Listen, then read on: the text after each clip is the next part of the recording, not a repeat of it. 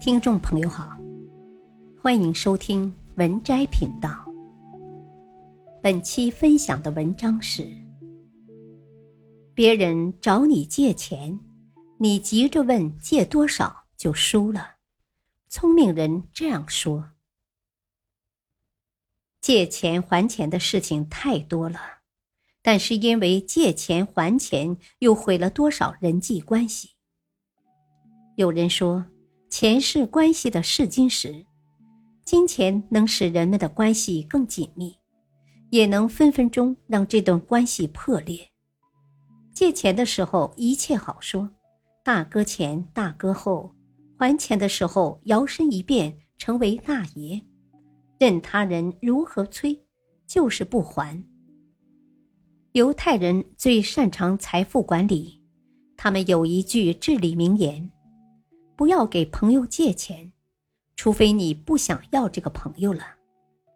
在现实生活中，许多朋友就是因为借钱不还，或者没有按时还，闹得不愉快。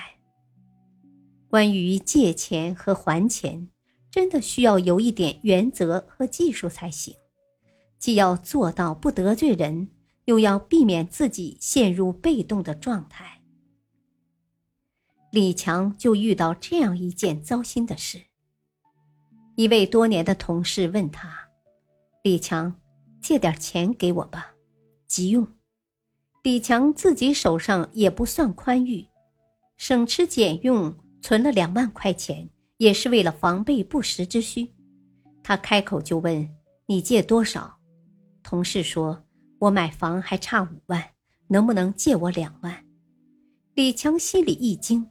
自己刚好有两万，但是又不能全借给他，最后勉强答应借了一万给他。他问：“能不能再借点儿？我能借的都借了，就差这几万了。”李强支支吾吾说：“让我再想想。”最终，李强还是没借另一万给他，因为他必须给自己留点儿，毫无保留借给他。万一自己需要，那就麻烦了。李强从第一句“你借多少”就已经输了。不论你给对方多少，对方都不能感到满足。别人找你借钱，你急着问借多少，就输了。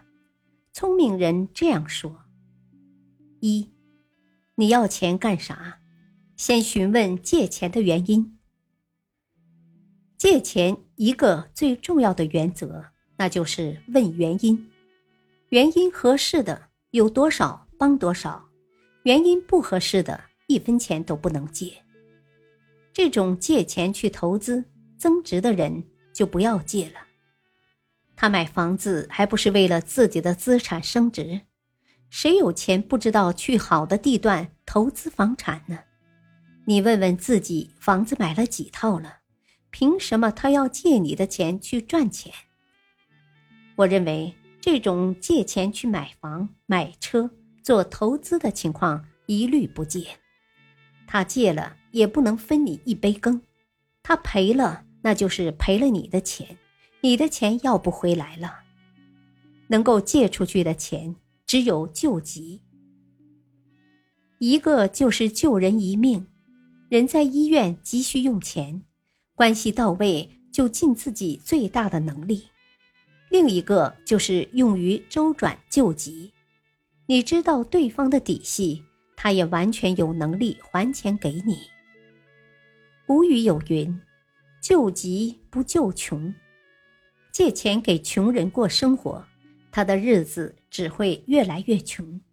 有钱花的时候，他就不会想办法努力去赚钱。二。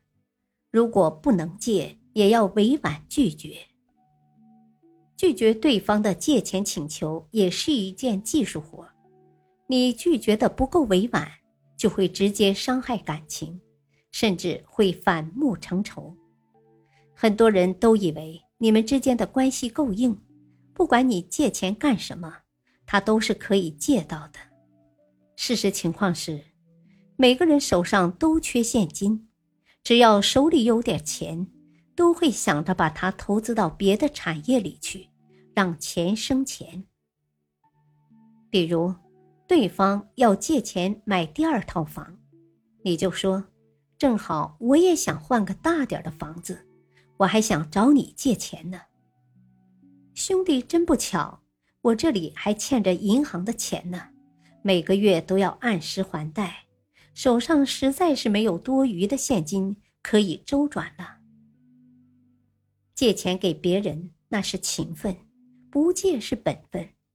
一个人若是因为你不借钱给他，生气或者责怪于你，那么这个朋友也没有继续交往的必要了。